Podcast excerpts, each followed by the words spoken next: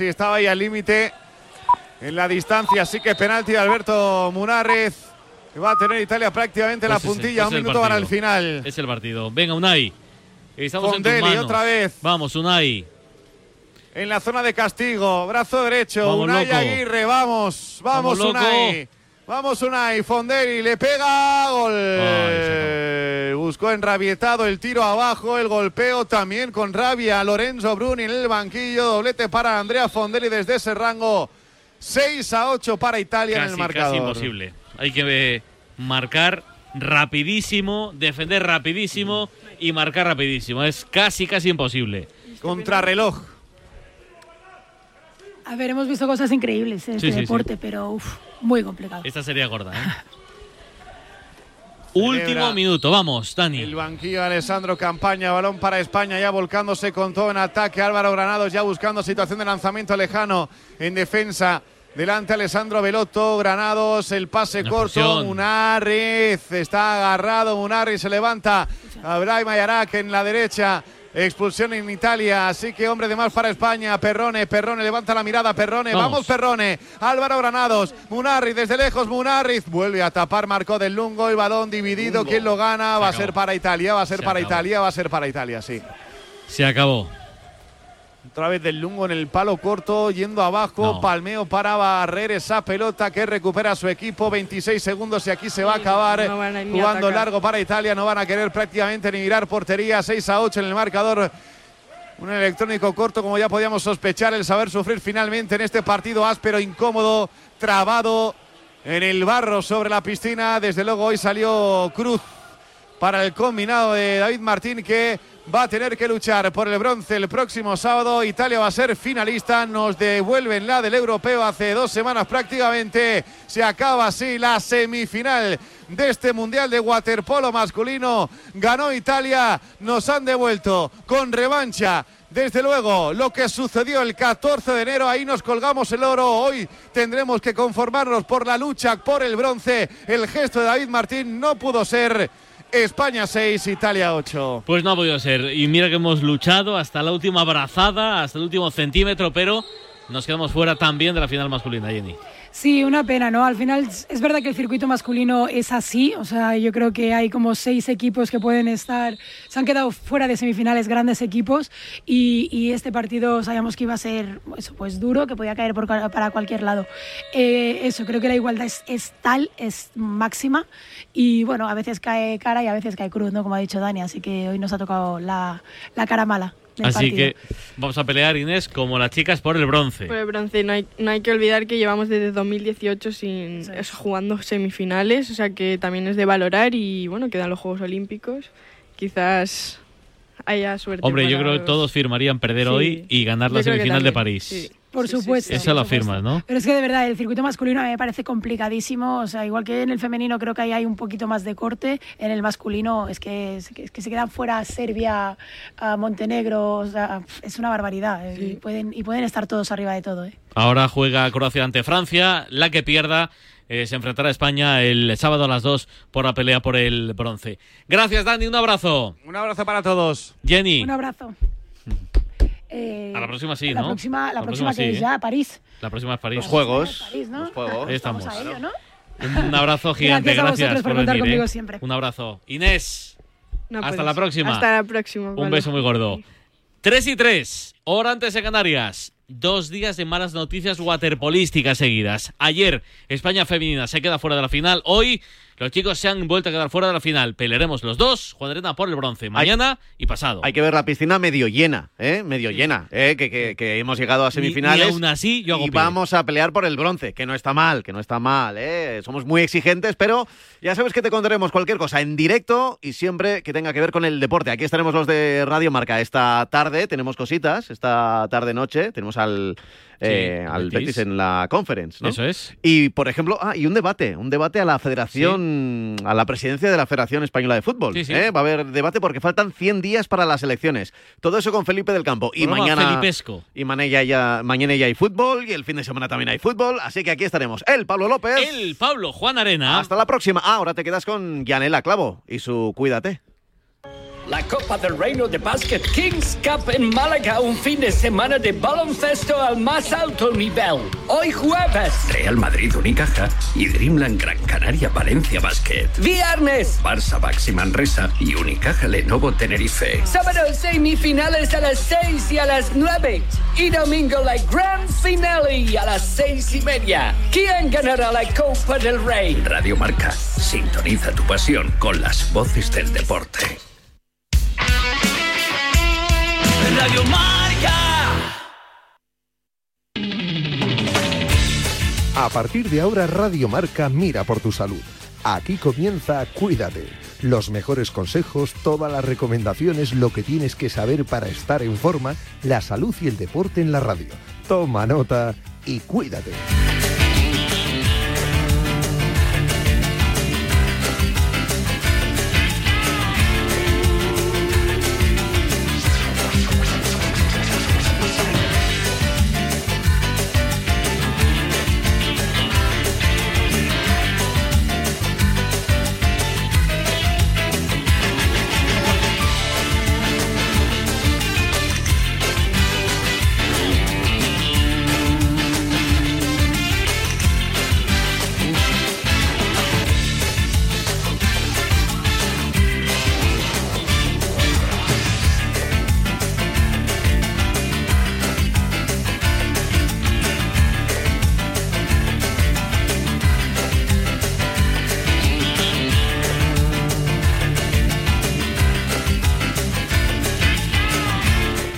Yanela Clavo.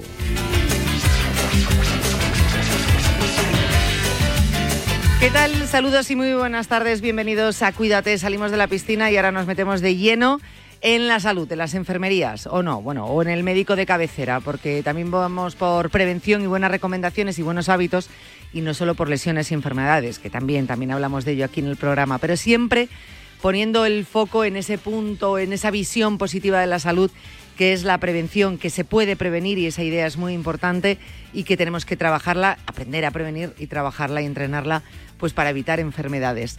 En fin, no ha podido ser para los nuestros, qué pena el waterpolo, de verdad, lo estábamos viendo ahí que decíamos, venga, pero es que parecía que, entre que se te hacía corto y se te hacía largo a la vez y, y no llegaba y no llegaba y no llegaba a ese punto, pero bueno, no ha podido ser. En fin, eh, vamos a comenzar el programa de hoy, vamos a hablar de salud. Eh, vamos a hablar de adicciones. Antes, como siempre, vamos a hacer repaso de la información en materia de salud.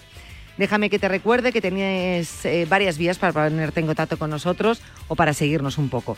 Por un lado está eh, el Instagram de nuestro programa, Cuídate Remarca. También estamos en Twitter, pero quizá un poco más activos en Instagram. Cuídate Remarca, porque ahí tenemos nuestro link del podcast para que este programa lo escuches cuando y como quieras. Porque es verdad que tienes que prestar un poquito de atención para quedarte sobre todo con esos buenos consejos. A veces pues te lo puedes poner haciendo ejercicios, si estás en el gimnasio, si sales a andar por la noche, bueno, en fin, cuando tú quieras, lo puedes hacer. Y ahí en Instagram, bueno, pues vamos poniendo la relación de todos los programas. Y además tenéis un correo electrónico, cuídate, arroba radiomarca.com. Se suele decir en estos casos 24-7, es decir, tú escribes los 7 días de la semana, 24 horas, que nosotros te vamos a responder. O por lo menos vamos a leer tu correo electrónico. Claro, a veces son muchos, hay días que son muchos los que nos llegan. Eh, ¿Es para reservar turno para la consulta? Pues directamente nosotros te apuntamos. Aprovecho estos dos minutos para decirte que la próxima semana abrimos consulta de osteopatía. Así que si tienes alguna dolencia, alguna lesión, algún, alguna duda, tú escribe cuídate. Nos envías ahí la consulta o la reserva para la consulta. Vamos a empezar ya el programa de hoy. ¿Te, has quedado con el correo electrónico? Ah, sí, vale. Cuídate arroba radiomarca.com. Que me quedo yo siempre con el run run de ¿te habrás quedado bien con ello? No pasa nada, que yo te lo repito. Vamos a hacer repaso, que la cosa va de... Seguimos hablando del tabaco, del tabaquismo, sí, sí. Noticias ahora yo creo que van a salir todos los días, entre que están ya mm, viendo esas medidas, esos puntos que quieren ponerse de acuerdo para empezar a luchar contra el tabaquismo y toda la información que va saliendo y todos esos estudios que resultan del tabaco, de un vicio que causa y es el causante de 8 millones anuales, eh, 8 millones de muertes anuales en el mundo, pues, pues es importante que nosotros contemos aquí por cómo van las cosas. Así que te lo cuento ya, en un minuto. Se va el sol y llega parrado a las once y media. Sale el sol y vuelve parrado a las cinco y media de la mañana, justo antes de a diario. Se va el sol y llega parrado. Goles con Pedro Pablo Parrado. Todo el deporte que no sabes, te lo cuenta él. Radio Marca. Sintoniza tu pasión con las voces del deporte. Espera que sigo. Se va el sol y llega Parrado. Sale el sol y vuelve Parrado. Muy bien. ¿A que sí? La noche del viernes comienza con música, cine y libros relacionados con los deportes, porque el deporte también es cultura. Y en la Deporteca lo demostramos cada semana con Natalia Freire. Reserva plaza para esta visita cultural, en la que también nos acompañarán los maestros Julio Ruiz y Marcos Pereda. Todos los viernes de una y media a dos de la madrugada, la cultura juega un partido en La Deporteca. Cuídate. Yanela Clavo.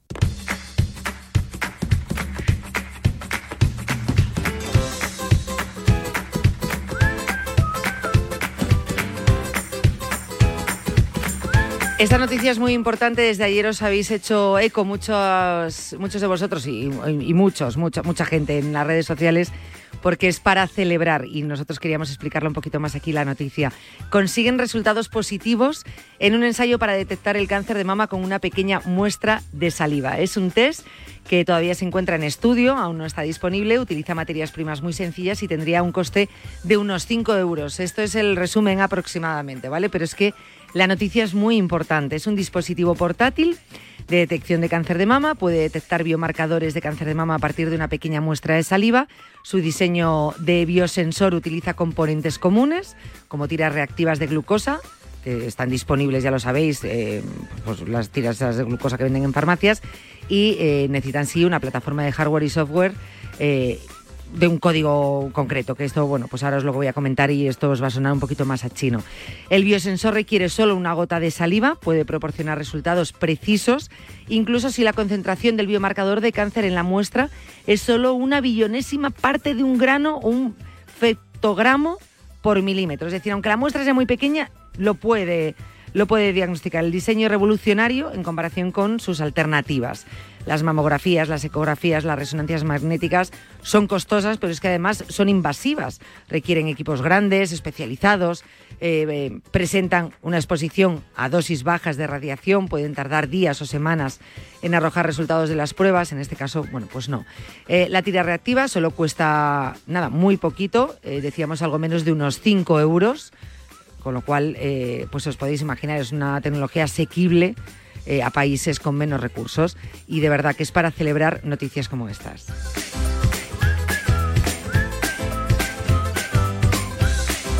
Os hablaba del tabaco y tenía que contarlo. El tabaco altera el sistema inmunitario incluso después de dejarlo. O sea, tú lo dejas y es que te lo puedes seguir alterando. Fumar es uno de los factores ambientales que más trastorna la respuesta inmune y así lo revela un estudio eh, realizado con muestras y datos de mil voluntarios. El tabaco no solo es uno de los factores que más influye en el estado de nuestro sistema inmunológico a un nivel similar que la edad o los genes, sino que ese daño persiste a largo plazo incluso cuando ha pasado tiempo desde que se abandonó el hábito. Así que además de que hay un interés obvio en dejar de fumar cuanto antes, el mensaje clave de este estudio especialmente es para la gente joven, ¿eh? para la gente joven, en interés del impacto a largo plazo en el sistema inmunitario. No hay que empezar a fumar nunca. Pues repito, si el tabaco altera el sistema inmunitario incluso después de dejarlo, ¿cuál es la mejor de las recomendaciones? Porque no fumes. Dejarlo, déjalo. Porque a la larga pues lo afectará menos. Pero lo importante es no empezar nunca, porque así no se ve afectado. Así de sencillo. En fin, vamos a empezar con el programa y vamos a hablar de adicciones. Su alarma de Securitas Direct ha sido desconectada. Anda, si te has puesto alarma. ¿Qué tal? La verdad que muy contenta. Como me paso casi todo el día fuera de casa trabajando, así me quedo mucho más tranquila. Si llego a saber antes lo que cuesta, me lo hubiera puesto antes. Protege tu hogar frente a robos y ocupaciones con la alarma de Securitas Direct. Llama ahora al 900-103-104. ¿Reservado restaurante? Ready. ¿Entrada para la fiesta? Ready. ¿Look para bailar? Ready. ¿Ayudar a evitar la resaca de mañana? Ready. Sac. Redisac, con nopal y vitaminas del grupo B, ayuda a prevenir la resaca y disminuye el cansancio y la fatiga después de esa noche para la que siempre estás ready. Siempre ready con Redisac, en tu farmacia. Las apuestas de goles llegan a la noche de Radio Marca. De domingo a jueves a partir de la una de la madrugada, analizamos las mejores claves y los mejores consejos para apostar con responsabilidad con Pedro Pablo Parrado y Javi Amaro.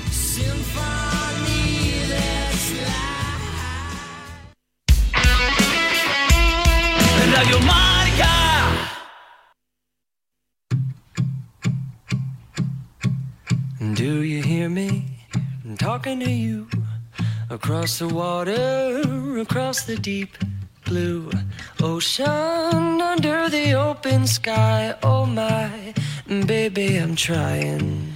Boy, I hear you in my dreams. I feel you whisper across the sea. I keep you with me in my heart.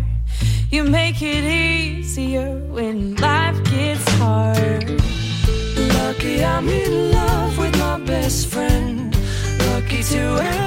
Bueno, pues continuamos en Cuídate. Eh, vamos a hablar de nuevo con Proyecto Hombre. Ya sabéis que hemos empezado desde hace unas semanas bueno, pues a colaborar informativamente y a solicitar ayuda para, bueno, pues para informarnos bien en el programa Proyecto Hombre eh, sobre las adicciones.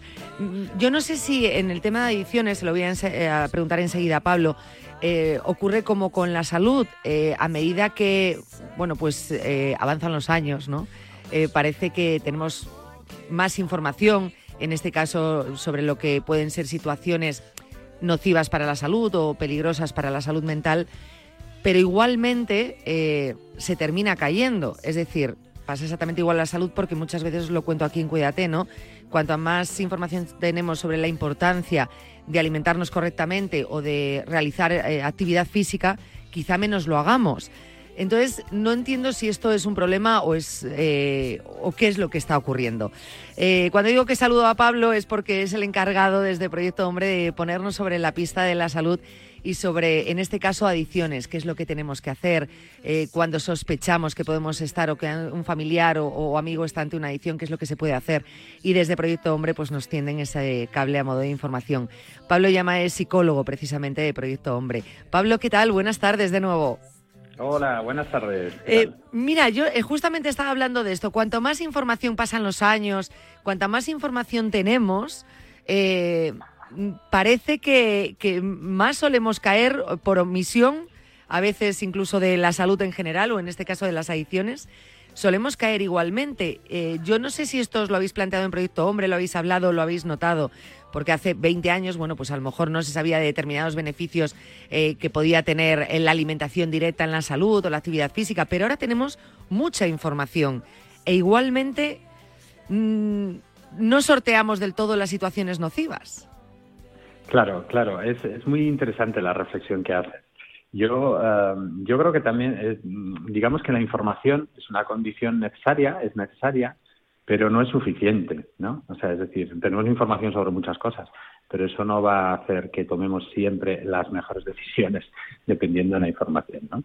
Entonces, eh, es, eh, es muy positivo que cada vez tengamos más información, más veraz, que trabajemos un poco los mitos que hay en ese sentido, pero también hay que tener en cuenta otras variables cuando estamos hablando sobre todo de comportamientos adictivos. ¿no? Tú misma decías, sabemos muy bien lo que es más sano hacer, comer, etcétera, y quizás pues no, no correspondemos nuestra conducta con, con todo lo que se supone que es sano. ¿no? Bueno, hay otras, hay otras cuestiones que están ahí en medio y que también tenemos que tenerlas en cuenta. ¿no? Con lo cual la información es muy necesaria, está muy bien que esté, pero no es suficiente, ¿no? Esto lo vemos también muy bien con los menores, ¿no? Eh, que muchas veces les decimos o se les dice lo que tienen que hacer o lo que les viene bien y a veces pues no lo llevan a cabo, ¿no? Pues los adultos un poquito lo mismo.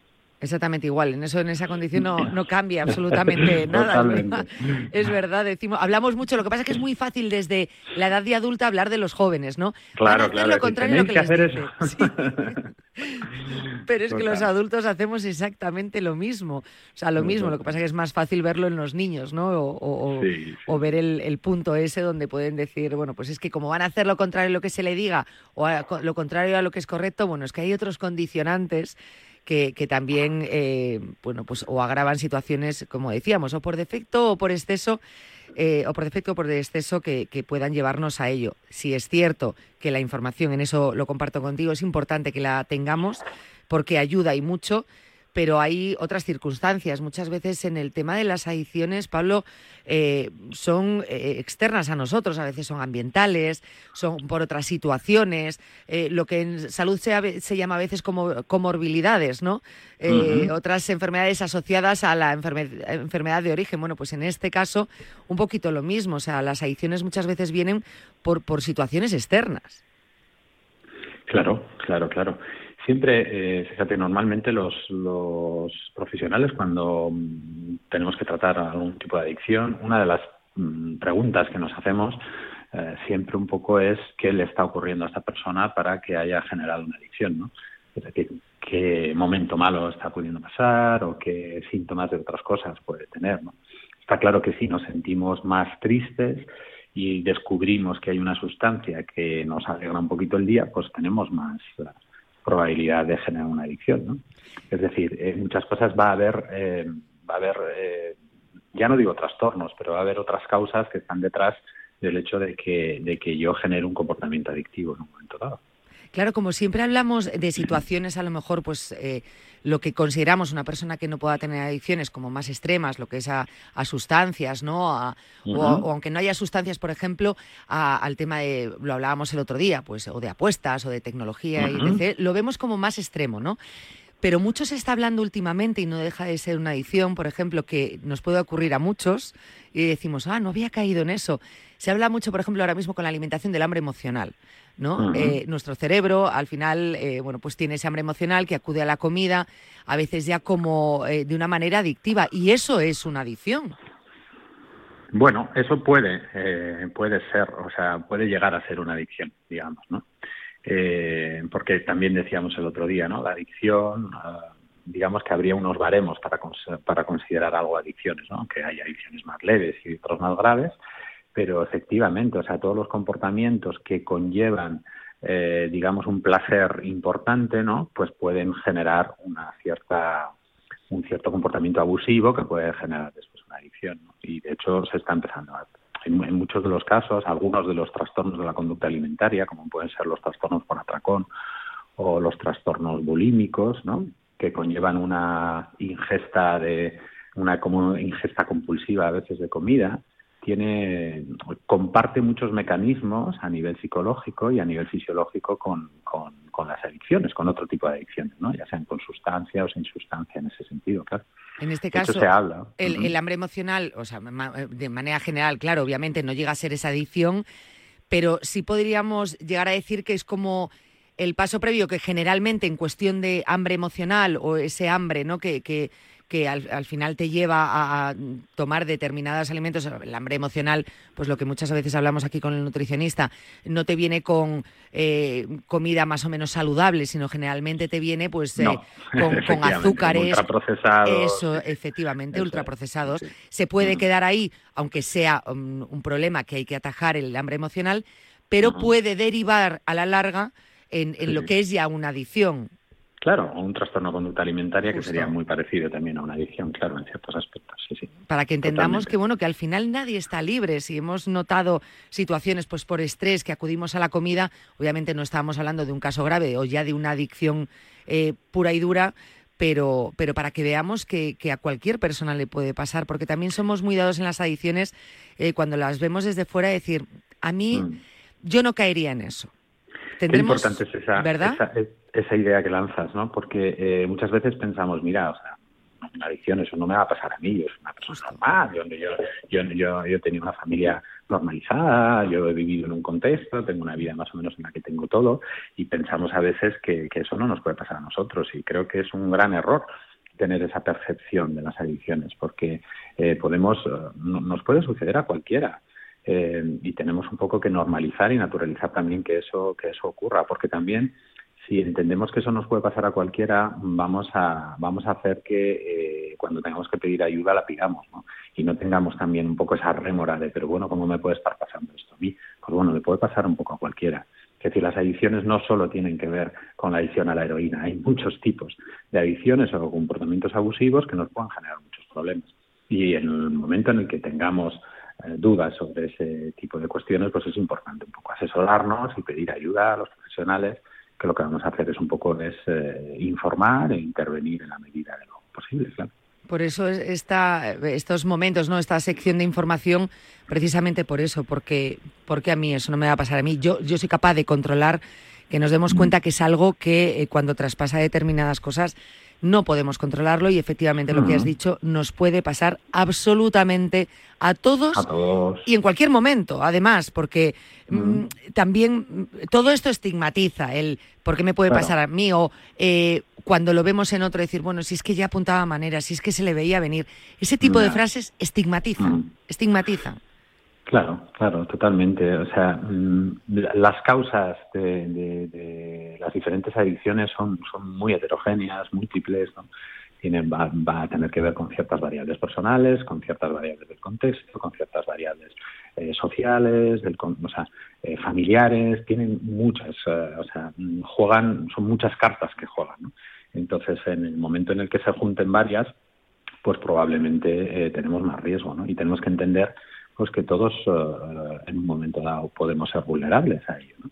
Y verlo también como una cosa normal, quiero decir, tampoco mm, quiero generar un miedo constante en la población de que podamos ser todos adictos, pero se trata un poco de que entendamos que en un momento dado a veces pues eh, se puede caer y desarrollar un problema que no es tan sencillo después un poco de corregir, ¿no? Que no es una cuestión solo y eh, de voluntad, sino que eh, es una cuestión que una vez que entras en una dinámica eh, adictiva, pues es un poquito complicado salir. No solo es el querer, porque yo creo que casi todas las personas con las que trabajamos desean dejar de ser adictos en un momento dado, pero mm, pues tienen dificultades. Entonces, por eso es importante tanto la ayuda del contexto como la ayuda profesional en muchos casos.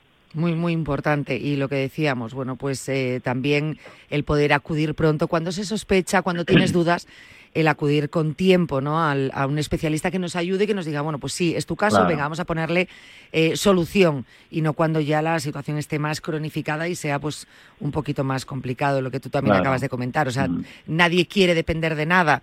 eh, y al final la adicción es una dependencia, con lo cual, Mm. eh, si queremos no depender de nada, pues es la única, la única manera. De manera general, aunque hablábamos el otro día que mucho cuando hablamos de adicciones, generalmente nos vamos a adicciones eh, con sustancias, también las hay sin sustancia. Dentro de Proyecto Hombre, que vosotros barajáis eh, datos eh, muy generales, dentro de los porcentajes, por ejemplo, de, pacientes que, acuden a vosotros a Proyecto Hombre, ¿cuántos podríamos decir que vienen con sustancias, o sea, que son adicciones a sustancias, y cuántos sin sustancia? Bueno, eh, en general, más o menos estamos en torno a un 70% de personas que la demanda de tratamiento tiene que ver eh, con, con sustancias y un 30% eh, por adicciones sin sustancia. Y después, pues bueno, habría que ver eh, qué tipos de, de problemáticas concretas, pero en torno a un 70-30 más o menos. Y en cuanto a edades, eh, sexo, Mm. más hombres, más mujeres. Sí, sí, fíjate, antes de eh, an- an- antes planteabas una, una idea que me parece muy importante, que tiene que ver un poco con el intentar pedir ayuda cuanto antes, ¿no? Una de las cosas que más nos llama la atención a los profesionales que trabajamos y que más nos preocupa es que eh, la media a la que llega la gente con años de consumo problemático, ya, con un año, o sea, con, con, con un consumo problemático es entre 10 y 15 años antes de pedir ayuda. Y creo Wow. que, eh, que ahí es una de las cosas en las que tenemos que incidir mucho, ¿no? O sea, hay mucho, pues, probablemente tiene que ver con el estigma, también con, con esa sensación de un poco yo controlo y yo lo voy a dejar cuando quiera, etcétera. Y resulta que mm, nos encontramos con que la gente lleva consumiendo en torno a 20, 25 años, pero lleva con un consumo ya problemático, ya adictivo, claramente, objetivamente, eh, unos 10, 15 años antes de pedir ayuda. Entonces, creo que, eh, claro, ahí es un poco donde, por, eso insistimos mucho, ¿no? O sea, cuanto antes eh, se intervenga, pues nos vamos a quitar muchos años de sufrimiento propio y de sufrimiento también un poco de todo el contexto, porque es verdad que las adicciones generan, generan mucho sufrimiento, tanto, tanto en la persona que las sufre, lógicamente, como también un poco en sus familiares y en su contexto, ¿no? Y claro, va a ser más difícil también la intervención cuantos más años haya pasado eh, dentro un poco de la conducta adictiva, ¿no? Y mm, quería resaltar un poco esta idea porque has lanzado un poco también esa, esa idea y, y yo creo que el dato a veces pues eh, nos hace que entendamos ¿no? que esa realidad es, es muy importante. ¿no? Muy, muy Por otro lado, después, Mm. claro, hablabas un poco de, de diferencias. ¿no? Eh, en la mayoría de los casos sí que hay diferencias, por ejemplo, por sexo. El, La edad media, más o menos la edad más habitual entre los adultos para acudir sería entre los 36 y los 45 años. Y claro, lo que vemos ahí es que quizás llevan consumiendo ya desde los 20, ¿no? Y llegan pues eso a los 36, 37 años ya con un consumo problemático. Eh, la, la, sustancia más demanda, o sea, que más demanda de tratamiento eh, genera en los hombres es la cocaína y la que más, eh, más demanda de tratamiento genera en las mujeres es el alcohol. Eh, y en muchos casos también un poco eh, se consumen ambas, ¿no? O sea, es decir, no, no solo se consume una de ellas, ¿no? Es verdad que el alcohol y la cocaína normalmente eh, en muchos casos suelen ir unidos, ¿no? No siempre, pero, en muchos casos suelen, suelen ir unidos, ¿no? En los hombres que consumen cocaína también en muchos casos, aunque no sea la demanda de tratamiento del alcohol, es muy habitual encontrar que durante el tratamiento nos encontramos con que también hay un alcoholismo de fondo. Lo que pasa es que, bueno, el alcohol al ser una una sustancia, digamos, más aceptada socialmente, pues no genera tanta alarma o nos cuesta, eh, nos cuesta ver que puede haber un problema con el alcohol, más que con otras sustancias. Pero más o menos el perfil sería sobre todo ese, entre 36 y 45 años. Las mujeres que demandan normalmente lo hacen más, sobre todo en un porcentaje más alto por alcohol, y los hombres que demandan en un porcentaje más alto por cocaína, sobre todo. ¿Y, en la gente joven? En la gente joven, sobre todo cuando hablamos de adolescentes, la la sustancia que más demandas de tratamiento genera aquí en Proyecto Hombre y en general en, los otros eh, recursos un poco de drogodependencias es el cannabis. Después te estaría el alcohol y después eh, otras sustancias como la cocaína, etcétera, pero sobre todo el cannabis. Vale, o sea, esto es importante también tenerlo en cuenta. Eh. Entiendo, claro, supongo que en el caso de los adolescentes son los familiares, los padres, ¿no? Los que empiezan a notar que algo no, no está funcionando bien, que empieza a haber como una adicción, que, que hay un patrón, ¿no? Y acuden a vosotros. En el caso de los adultos, no sé si son más directamente la, la persona adicta la que acude a, a, vosotros y eso hace que a lo mejor se tarde más en, en pedir ayuda. Bueno, claro, eh, cuando estamos hablando, por ejemplo, de menores de edad, todos entendemos que si tenemos un hijo o una hija con algún tipo de problemática, pues un poco, pues probablemente si, si, identificamos un tipo de problema, algún problema de este tipo, pues lo que vamos a hacer es un poco empujar, ¿no? digamos, eh, empujarlo un poco a acudir a tratamiento. Cuando estamos hablando de una persona de 30, 35 años, pues un poquito más complicado, ¿no? Entonces, efectivamente, tienen que ser ellos. Aún así, normalmente, eh, cuando pides ayuda eh, por, por algún tipo de problema de adicción, ¿no? normalmente eh, te lleva un poco las consecuencias que está teniendo esa adicción en la vida de la persona es la que le lleva ¿no? un poco a, pedir ayuda. ¿no? no sé, por ejemplo, no sé, estás a punto de perder el trabajo, estás a punto de, perder a tu familia. ¿no? ese, tipo de cuestiones son las que te empujan. O sea, es decir, la realidad eh, te va dando bofetadas, por decirlo de alguna manera, y, uno va dándose cuenta de que puede estar generando una adicción o que el problema que creía que tenía controlado no lo tiene. Normalmente los familiares de los adultos mí son los que empujan, los que un poco confrontan y le dicen, oye, mira, esto lo tienes que tratar, etcétera. Pero claro, tienen que ser ellos, ¿no? Estamos hablando de gente adulta que tiene que, aceptar un poco el problema y pedir ayuda desde ahí. Eso hace que, que a veces, pues claro, sea más complicado, sea más complicado y por eso tarden tanto tiempo.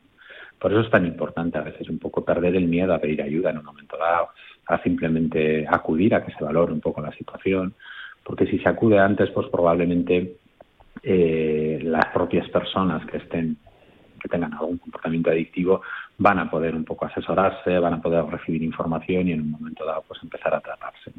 También hay muchos mitos sobre el tratamiento, ¿no? O sea, sobre qué es lo que voy a conseguir, qué es lo que me van a hacer, ¿no? Entonces, yo creo que tener un primer contacto es positivo pues para que para que se desmitifiquen ese tipo de cosas y quitemos ciertas barreras que, las propias personas a veces podemos tener.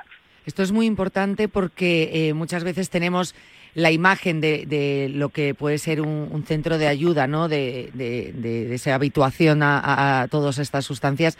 El, referente que tenemos eh, son las películas o las series, ¿no? O lo que más allá te cuentan casos, a lo mejor en la televisión un poco más extremos, donde lo que tú estás diciendo, a veces el, temor también al, vale, yo pido ayuda, pero ¿y luego qué?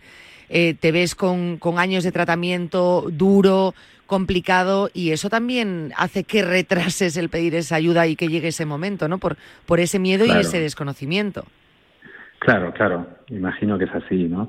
Por eso es importante también un poco entender que, que- que las intervenciones a día de hoy son completamente individualizadas, es decir, que se hace un estudio específico y un tratamiento pormenorizado individualizado ¿no? de cada persona. ¿no? Cada persona va a tener una problemática concreta, con una sustancia concreta o con un comportamiento adictivo concreto y desde ahí lo que vamos a hacer, desarrollar los profesionales, es un plan de tratamiento individualizado en ese caso. ¿no?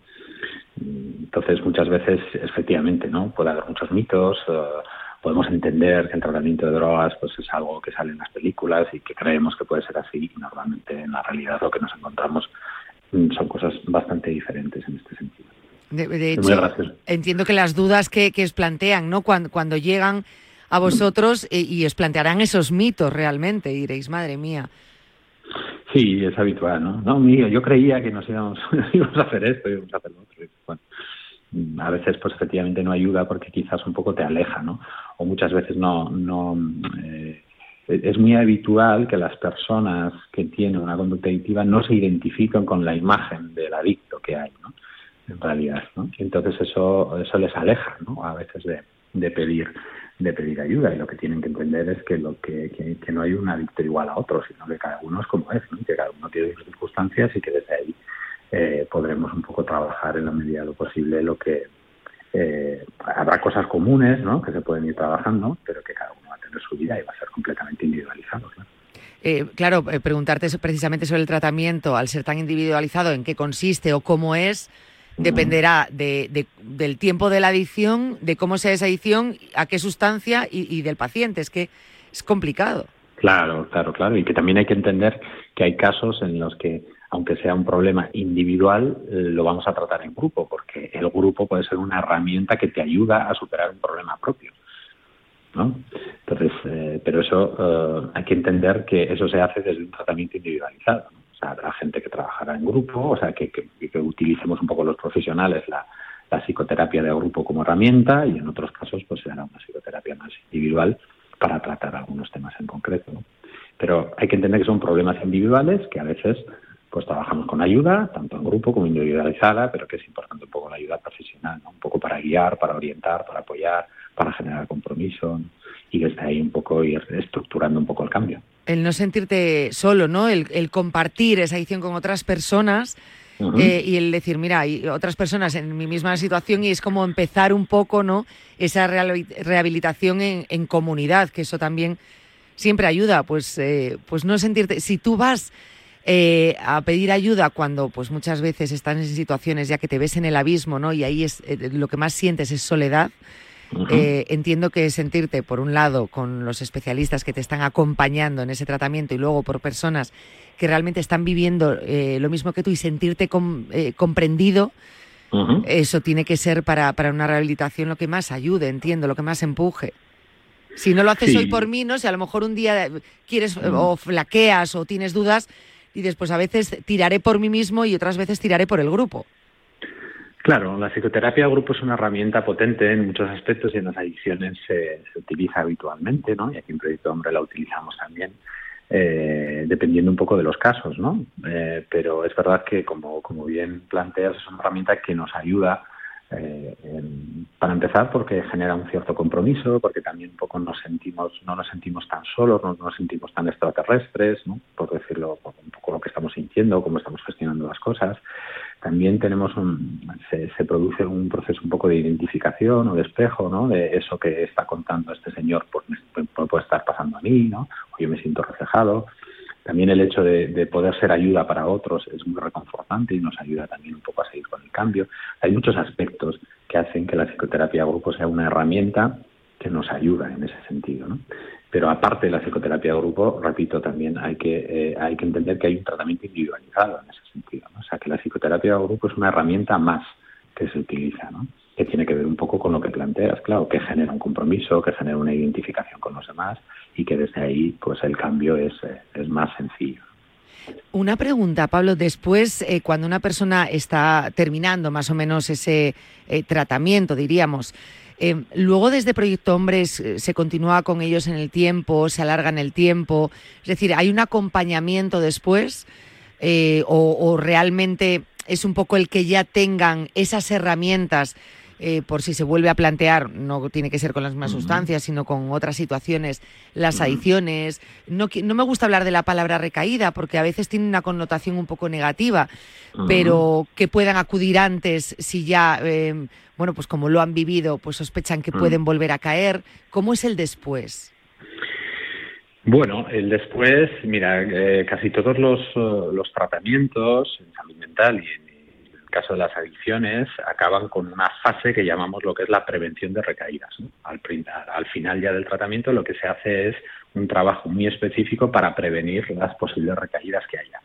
Y, en- en- y consiste sobre todo en que cada persona eh, adquiera las habilidades para detectar, eh, pues yo qué sé, ciertos indicadores que puedan indicar que la persona, pues bueno, pues eh, puede estar desarrollando comportamientos eh, que le suenen a lo que le ocurrió anteriormente. Y en la medida en que eso lo vaya detectando cuanto antes, pues va a poder tomar las medidas necesarias, ¿no? que en muchos casos será algunos cambios de comportamiento, pedir ayuda a un familiar, hablar, y en los casos un poquito en los que se dan más vulnerables, pues quizás un poco pues pedir asesoramiento profesional en un momento dado. Eh, es decir, lo que vamos a adoptar durante el tratamiento es de herramientas y habilidades a las personas para que puedan afrontar su vida sin la conducta adictiva. Y desde aquí, una vez que salen, pues eh, entendemos que ya son autónomos y son independientes en ese sentido.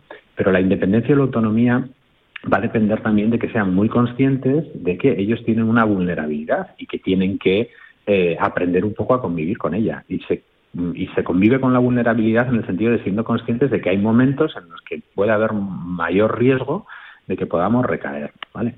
Sin que eso sea una rémora ni sea una cosa ah, que nos lastre la vida. Vamos a poder vivir perfectamente, pero teniendo en cuenta que eh, hay una persona que, en el pasado hemos podido tener un comportamiento activo, ¿no? Entonces, desde ahí un poco entender que, eh, bueno, que, que- existe esa vulnerabilidad. Eh, que eso no nos va a quitar de tener una autonomía clara, ¿no?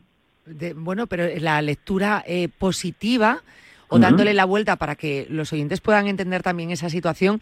Es decir, todos, al principio cuando hemos empezado a hablar, decíamos, todos somos, eh, eh, tenemos eh, en cierta parte una vulnerabilidad, es decir, todos podemos claro, claro. padecer una, una adicción o tener una adicción. Una persona que ya ha pasado ese momento cuenta con una pequeña ventaja, quiero decir, eh, poniendo esa parte positiva, ¿no? De cara al después de. Pueden Claro. reconocerlo antes, van a tener herramientas porque lo han pasado y van a poder atajar antes el problema de una persona que nunca lo haya pasado. Eso es, eso es, eso es. Y, y también que va a llegar un momento en el que, en el que se corta, digamos, el tratamiento, se genera aquí un alta y a partir de ahí, eh, pues ya no hay, o sea, no, no hay una continuidad ni en las sesiones ni nada. Obviamente, pues hay, un, hay una relación que si necesitan un poco reabrirla, pues siempre se va a estar aquí si necesitan la ayuda, ¿no? Pero que el objetivo es un poco cerrar, cerrar los procesos y cerrarla con alta, ¿no?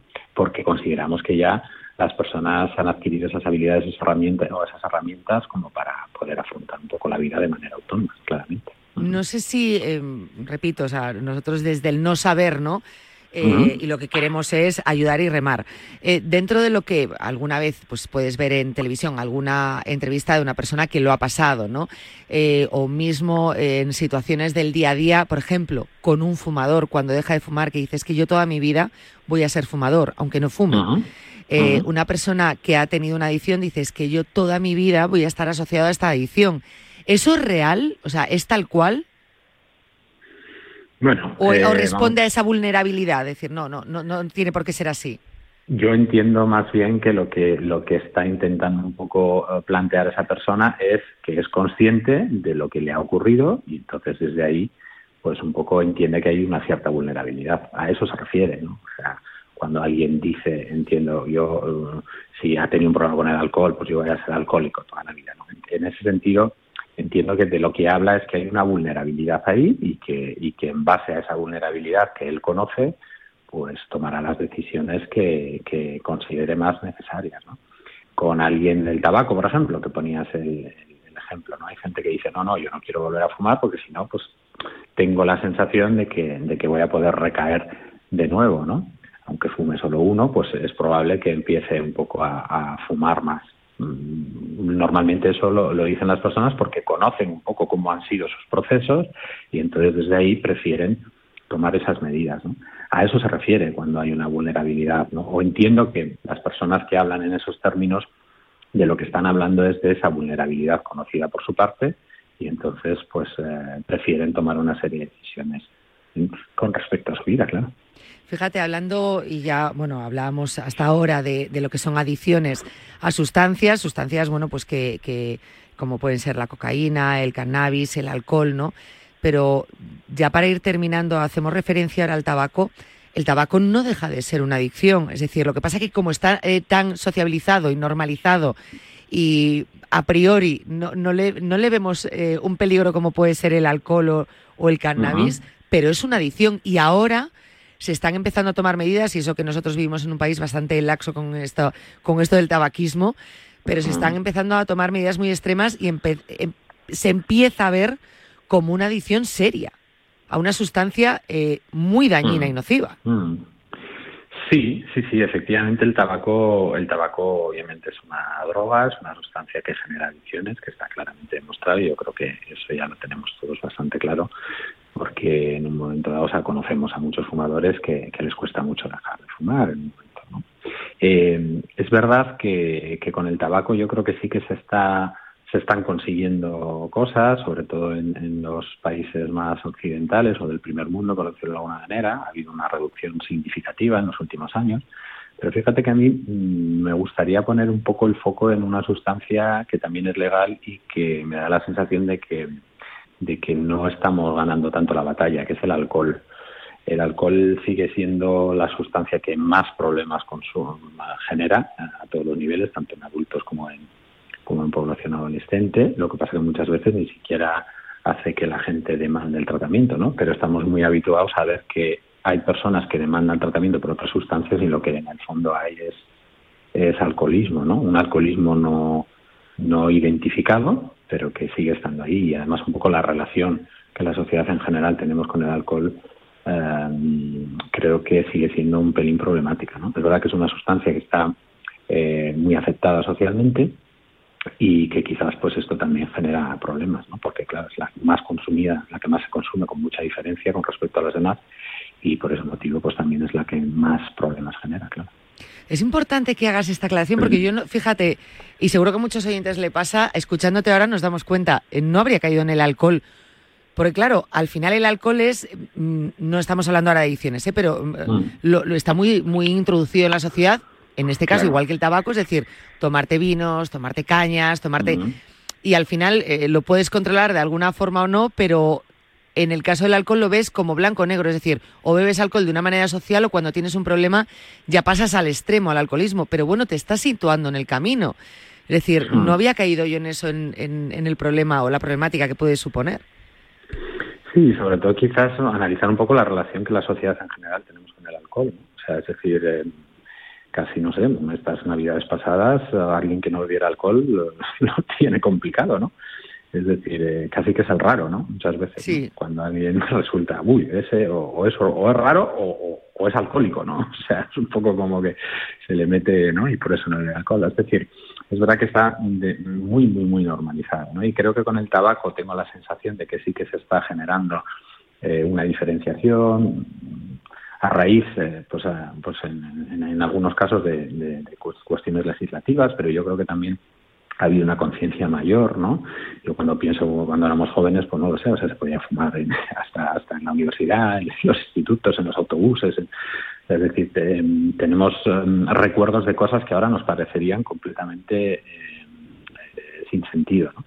Eh, y eso se ha ido ganando, ¿no? Se ha ido ganando el terreno. Si, si hago ese mismo, si hago ese mismo recorrido con el alcohol, creo que no ha habido muchas diferencias. Mm, Al contrario, o sea, creo que la relación sigue siendo casi la misma, ¿no? Cuando sabemos que es una sustancia completamente nociva también y que, claro, un poco que muchas veces eh, la educación que podemos dar también un poco a nuestros menores, etcétera, la relación que tenemos con el alcohol, yo creo que ahí deja un poco que desear, ¿no? Y, y creo que la sociedad en general deberíamos un poco plantearnos, bueno, qué relación queremos tener con una sustancia que sabemos pues que genera ciertos problemas. ¿no? Sin demonizarlo, pero sí que darle una vuelta sobre, bueno, quizás aquí eh, tenemos que pensar que el alcohol está mm, demasiado tolerado en muchos casos.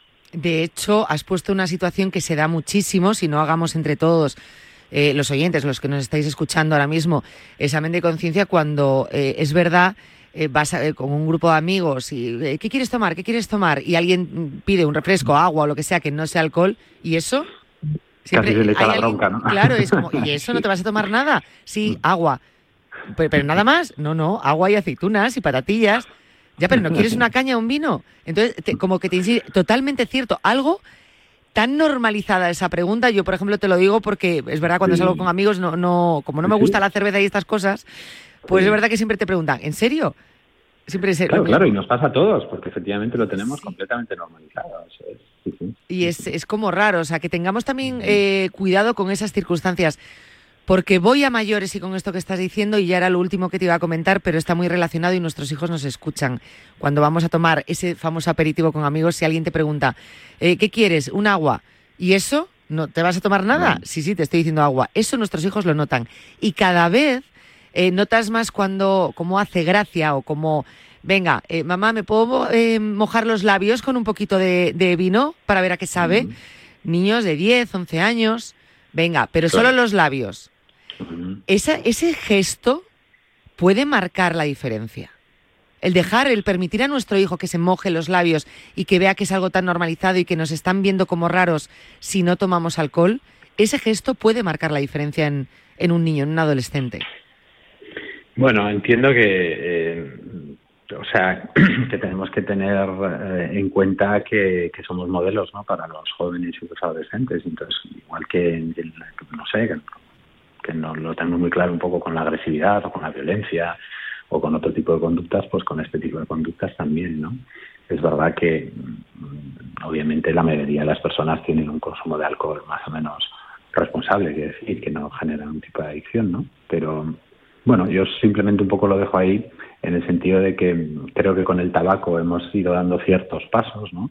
Y creo que con el alcohol, bueno, no lo sé, estamos un poco perdiendo la batalla o, no se está no se está ah, enfocando de la misma manera en ese sentido, ¿no? Entonces vemos cosas como muy normales. Claro, es normal que los niños quieran hacer eso, pero los niños tienden a, a- querer hacer lo que hacen los mayores, ¿no?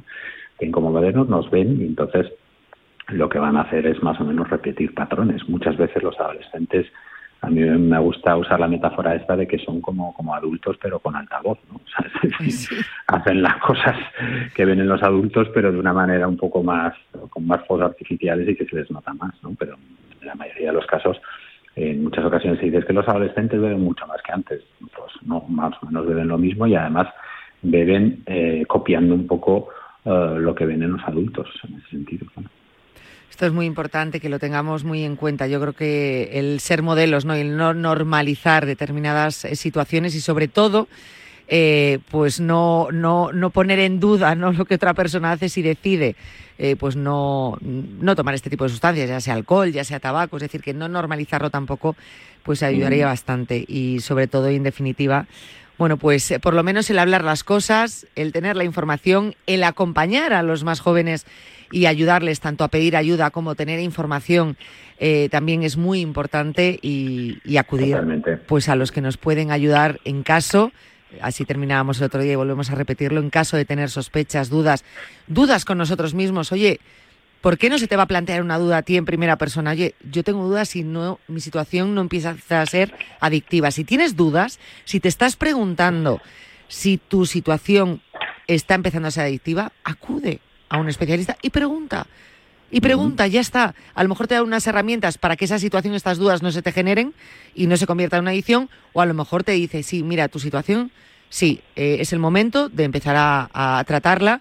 Bueno, pues para que no eh, llegue a mayores o, o se cronifique o pueda dar a situaciones más graves, porque una adicción puede llegar a situaciones graves si no se ataja a tiempo. ¿Qué es lo que hacéis en Proyecto Hombre y que nos lo explicaste el otro día muy bien, Pablo?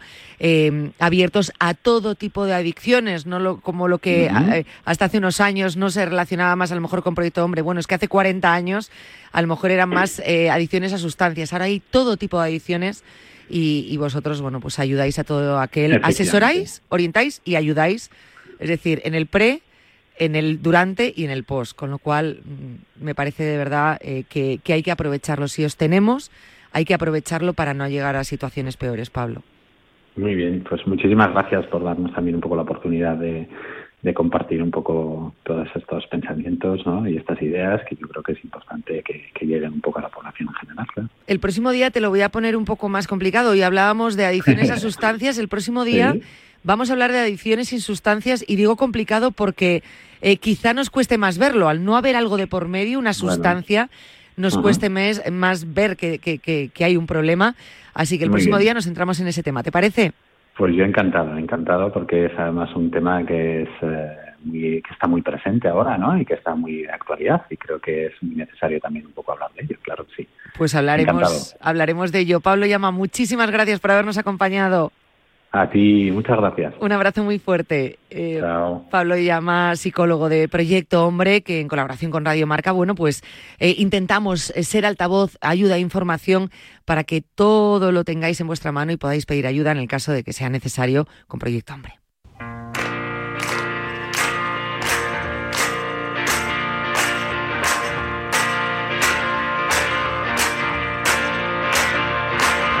Remember,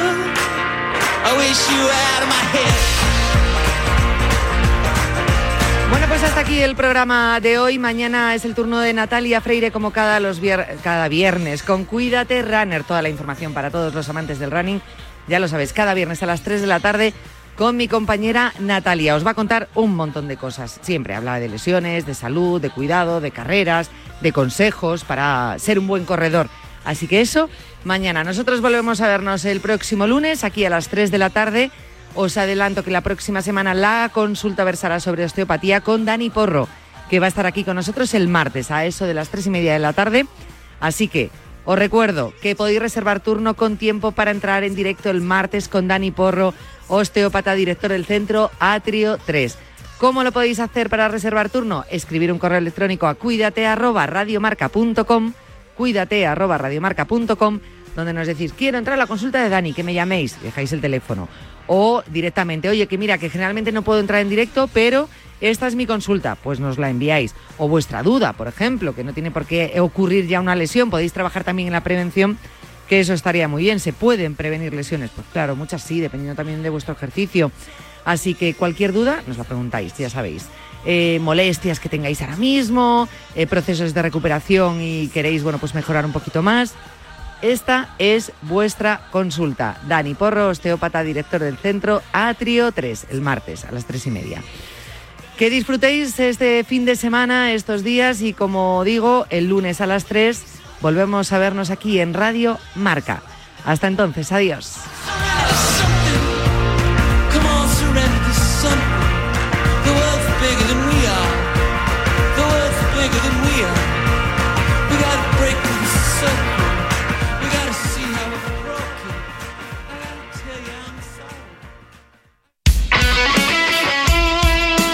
Deporte es nuestro.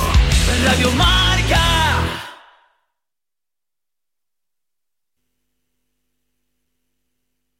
A ver, a ver. Atenazón es el programa más madrugador de la radio del deporte. Todos los sábados y domingos te acompañamos de 6 a 7 de la mañana en tus salidas de caza, pesca o al campo.